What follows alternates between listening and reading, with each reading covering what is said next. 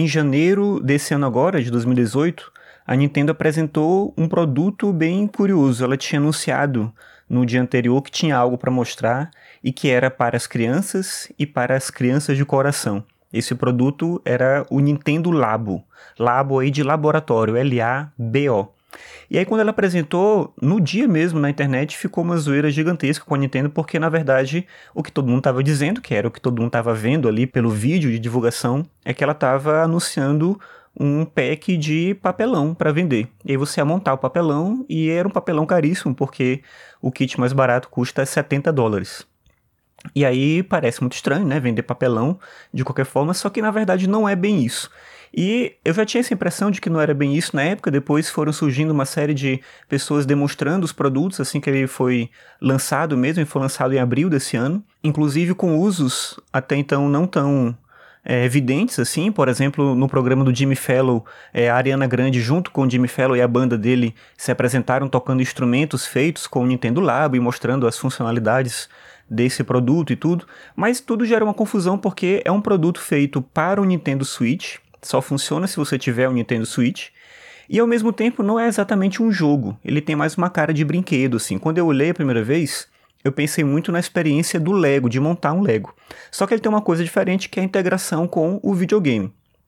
Bem, agora em outubro foi aniversário do meu filho, ele pediu um Nintendo Labo de presente, ele já tem o Switch, e é interessante poder mexer de fato nele. Olhando o vídeo, você não tem a noção de como ele realmente funciona. Olhando no vídeo, você tem essa percepção de que é um produto bem feito, que é um produto bem acabado, mas ele é mais do que eu esperava, assim.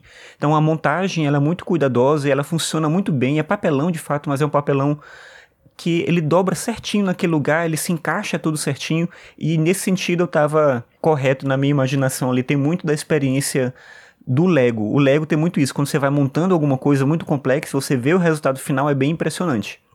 E o Nintendo Labo tem essa mesma coisa.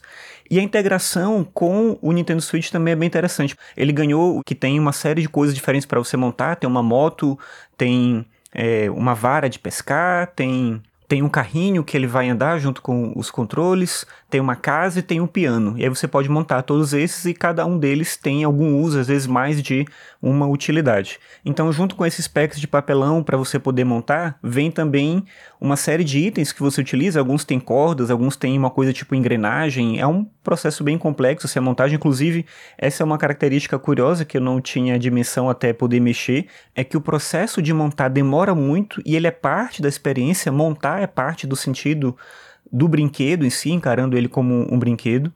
E ele vem além desses papelões, né, que você vai utilizar para montar, das engrenagens, é, da, das fitas, das coisas que você vai utilizar ali, dos fios que você vai utilizar para montar, ele vem também com um jogo.